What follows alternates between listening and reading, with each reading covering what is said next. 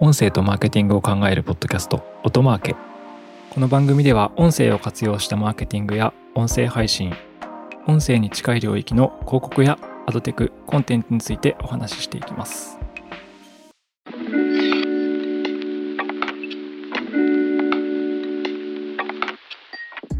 こんにちは音なるの八木大輔ですよ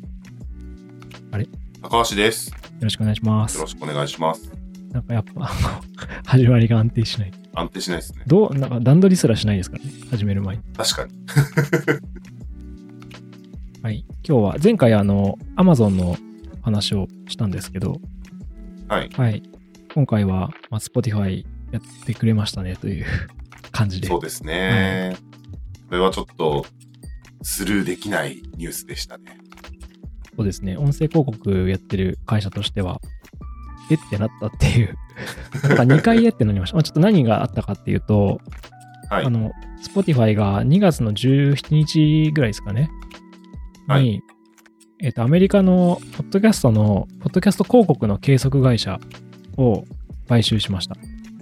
ポッドサイト、ポッドサイツですねと、はいチャータブルっていう2社です2社2社。 で、これなんか僕は朝、あの、まあ、時差が13時間ぐらいあるんで、ニュースで見て、はいはい。で、ポッドサイトの方は、うちの会社と、異なるとですね、あの、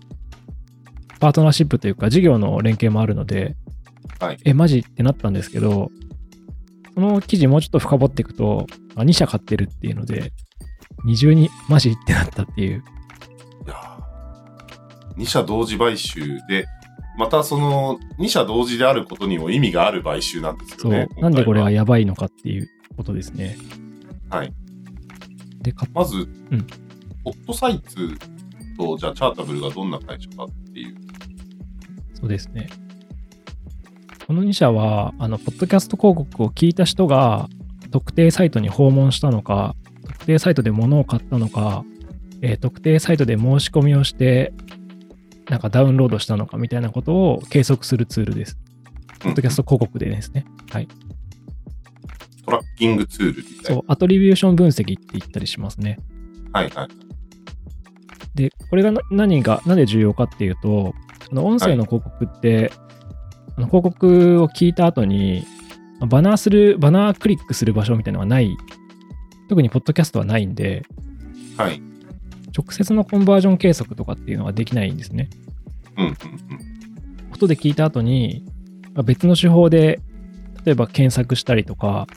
たまたまその後に別の SNS で見かけてその商品を買うとか、うんうんうん。あと広告に接触して、別の、別のバナー広告をせに接触して、SNS 広告に接触して買うとか、、はいい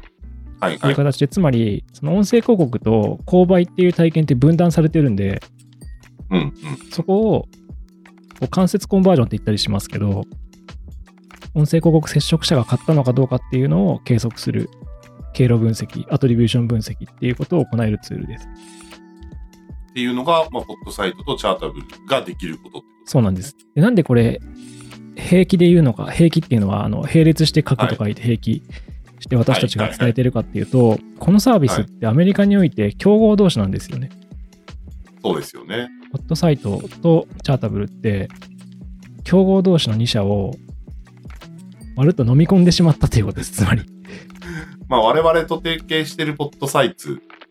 と、まあ、だから、チャータブルは競合関係にあって、はいそれぞれしのぎを削りながら、ポッドキャストの、その、まあ、コンバージョン、はいえっとメジャーサメンイトトですね訪問とかを、そう、メジャーメントツールとしそうてか争ってるところだと思っていたら、もうより大きな、な、なんていうんですかね、波というか、まあ、スポティファイがもう飲み込んでしまったっていう、だから、一つのジャンルを買い占めてしまっそたうですねみたいなイメージですよね。どうなんでしょう、ここの領域って、アメリカとかでも、あの、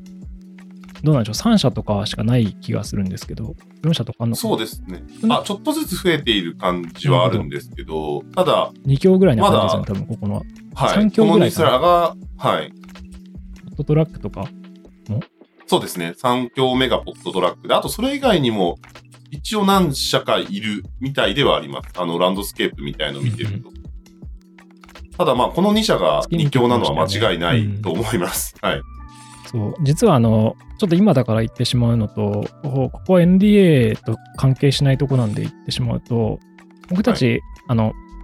ポッドキャストのこう効果検証広告の効果検証って必要だと思っていてうんで2年前とかですかね、はいくらいからあの実はアメリカの会社とコミュニケーション取ってた時にチャータブルもポッドサイトも連絡取っててはいはい。3社ぐらい多分、それこそその3社を日本に持ってこようと思ってコミュニケーション取ってたんですけど、うんうんそのうちの2社を、まあ、買われてしまったと いう。だから、ポッドキャストいやのアトリビューション分析っていう領域を、もう60%ぐらい Spotify のその領域が Spotify になってしまったという。そうです状況ね。ですねあれ過去にあれやりましたよね。ポッドサイツのレポート見ながら、あの、話す会って確かやりましたよ。あ、そうですね。ポッドサイツ単体でもまあ何百億っていう市場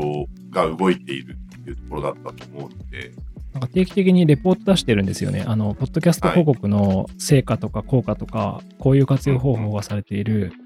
こういう業種がありますみたいなレポート出してて、そこの解説エピソードをうちも、我々2人もやったことありますね。話したこと。そこから分かる通り、だから、つまり市場をリードしてる会社だったってことですね。ポッドキャストの。そうですねあ。の、効果分析。これでだから、Spotify は、まあ、配信ツールも買って、で計測ツールも買って、もう何社買ったか分かんないぐらいですけど、そうですね。なんか、買収多分発表してないやつもあるんで、実ははしいれはいっとはいはい。今回の発表もなんか探ってたらなんかありましたよね ななんだっけ実はこれも買ってましたあーえねっ、ポッズインクです。 2021年6月かこれテッククランチ読んでるんですけど、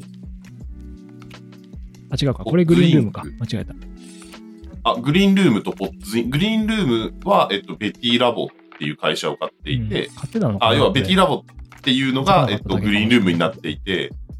これが74億そう5600万円。であとは、ポッドキャスト関連の企業で、ポッズインクっていうところも58億円で昨年6月に買っていて、ちなみに自分 Spotify の買収した企業を調べようとして数調べようとしたことあったんですけど、はいはいはい。 2018年ぐらいからあの、はい、まあ、6社か7社かなと思ったんですけど、なんかもっとありそうだぞってなって、多分あんまり公表してないやつとか、多分局地戦で買ってるやつとかあるのかなって思ったんですけどね。まあそんなことで、つまり、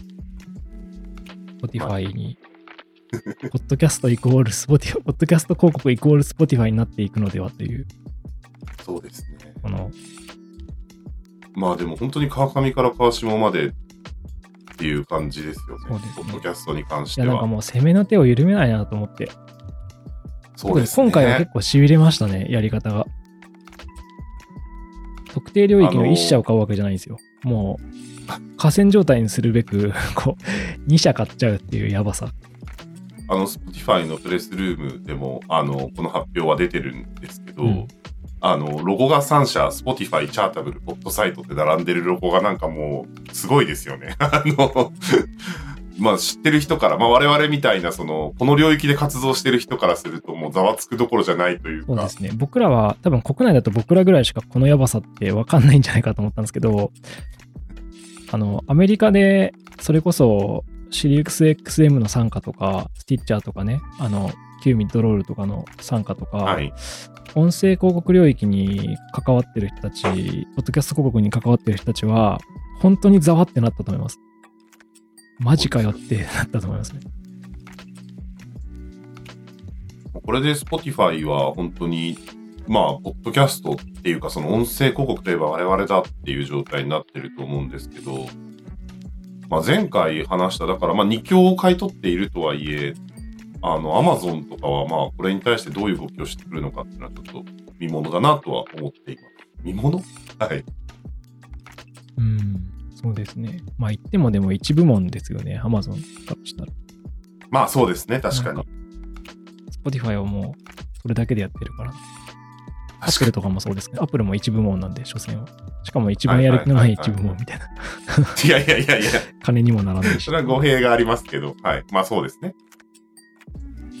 そうですね。ちなみに、あの、まあ、ある筋にこう、探りを入れたらですね、今回の買収。一応、はい。買った会社はそのまま、こう、サービスは使えるようになるみたいなんで、ああ、はいはいははいい、は、い。なんかこう、支配してしまおうとか、排他的にしようっていう感じではなさそうでしたけどね。なるほど。っていうのと、多分今、アンカーで、アンカーって、その、プレフィックス URL って仕様が付けられないんで、はい。あのこのチャータブルもポッドサイツも使えないんですよ。うんうんうんつ。まり、広告計測できないんですけど、多分アンカーとかでできるようにするんだろうなっていうふうに思います。